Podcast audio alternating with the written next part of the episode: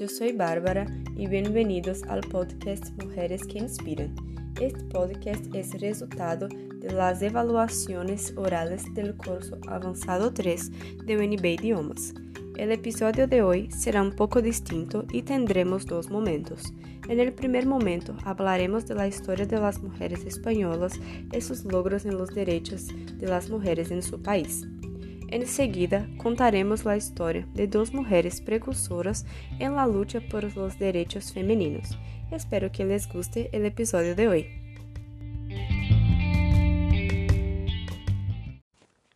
La presencia femenina en los campos de estudio no es algo reciente, sin embargo, esta trayectoria sigue siendo poco conocida y se limita a informaciones y noticias sobre los logros de mujeres como Marie Curie.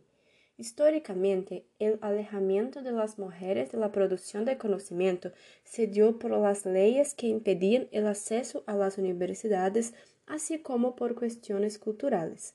A pesar de eso, muchas mujeres no renunciaron a alcanzar sus sueños y a mostrar sus capacidades. Según datos del Comité Español de ACNUR, la agencia de la ONU para los refugiados, las primeras organizaciones lideradas por mujeres en España se formaron a principios del siglo XX. Buscaban alcanzar mayores libertades y derechos mismo sin estar plenamente integradas al movimiento de sufragio europeo. En el año de 1918 es cuando oficialmente nace la Asociación Nacional de Mujeres Españolas, una agrupación que defendía, entre otras cuestiones, como las reformas del Código Civil, la promoción educativa y el derecho de las mujeres a ejercer profesiones liberales. En los años 20, la lucha por los derechos de la mujer en España sufre un nuevo impulso tras las reivindicaciones que resultaron el reconocimiento del derecho al voto femenino y de la posibilidad de que las mujeres fuesen elegidas a las Cortes en la Segunda República. Todo este contexto dio forma a movimientos que defendieron los derechos de la mujer en España en las siguientes décadas, como por ejemplo el Comité de Mujeres contra la Guerra, la Agrupación Socialista Femenina y la Comisión Femenina del Frente Popular. Ahora hablaremos un poco de Clara Campoamor y de Concepción Arenal Ponte, dos mujeres muy inspiradoras en la historia de España. Clara Carmen Eulalia Campoamor Rodríguez, más conocida como Clara Campoamor, fue una española abogada, escritora y política. Nació en Madrid en el día 12 de febrero de 1888 a causa de la Guerra Civil Española, huyó para Suiza, donde murió exilada. Estudió en la Facultad de Derecho y se convirtió en una de las pocas abogadas españolas.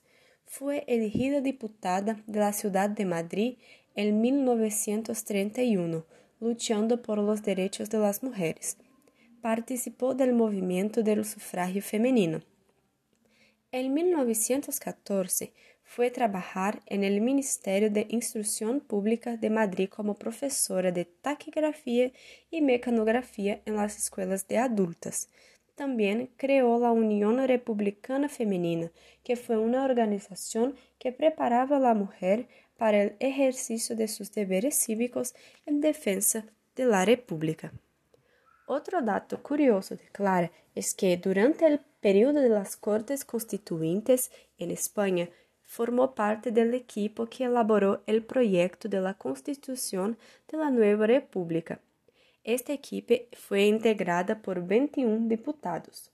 En dicho organismo luchó por establecer la no discriminación por razón de sexo, la igualdad jurídica de los hijos y hijas y el divorcio, como también el sufragio universal. Consiguió todo excepto lo relativo al voto, que tuvo que debatirse en las Cortes de España. Clara es una mujer muy inspiradora porque fue una de las precursoras de los derechos de la mujer en España, pensando en la libertad de las mujeres del futuro. Ahora hablaremos un poco acerca de la historia de Concepción Arenal Ponte, una mujer española que fue experta en derecho, periodista, poeta y una autora dramática. Concepción nació en Ferrol en el día 31 de enero de 1820. Hija de un militar liberal, se quedó huérfana de padre a los nueve años. En 1834 se trasladó a Madrid y murió en Virgo el día 4 de febrero de 1893. Concepción fue la primera mujer a ir a la universidad en España y ha sido considerada la precursora del trabajo social en España. Desde joven, Concepción había declarado su deseo de ser abogada, pero a los 21 años de edad para ingresar como oyente en la Facultad de Derecho de la Universidad Central de Madrid, tuvo que disfrazarse de hombre. Entonces se cortó el pelo, vestió levita, capa y sombrero de copa. Al descubrirse su verdadera identidad, intervino el rector. Pero el rector autorizó a Concepción a asistir a la clase como mujer una cosa que hará desde 1842 a 1845. Aún vestida de hombre, Concepción, que era liberal y progresista, participó en tertulias políticas y libertarias perdón, y colaboró en el periódico La Iberia. Fue una precursora del feminismo en España. A lo largo de su vida, dio voz a la condición de la mujer en el siglo XIX, así como la situación de las cárceles de hombres y mujeres, de entre otros problemas sociales. Entonces podemos perceber que tanto Concepción cuanto Clara fueron mujeres muy inspiradoras porque lucharon por sus sueños, por sus derechos de ser iguales a todos los hombres y estudiar y practicar y ejercer su profesión de abogada. Con eso terminamos nuestro episodio de hoy y la mensaje que queremos pasar es que todas las mujeres son inspiradoras, todas las mujeres tienen el derecho de ejercer su profesión y ser quien quieres. Muchas gracias por escuchar. Hasta aquí y nos vemos en el próximo episodio.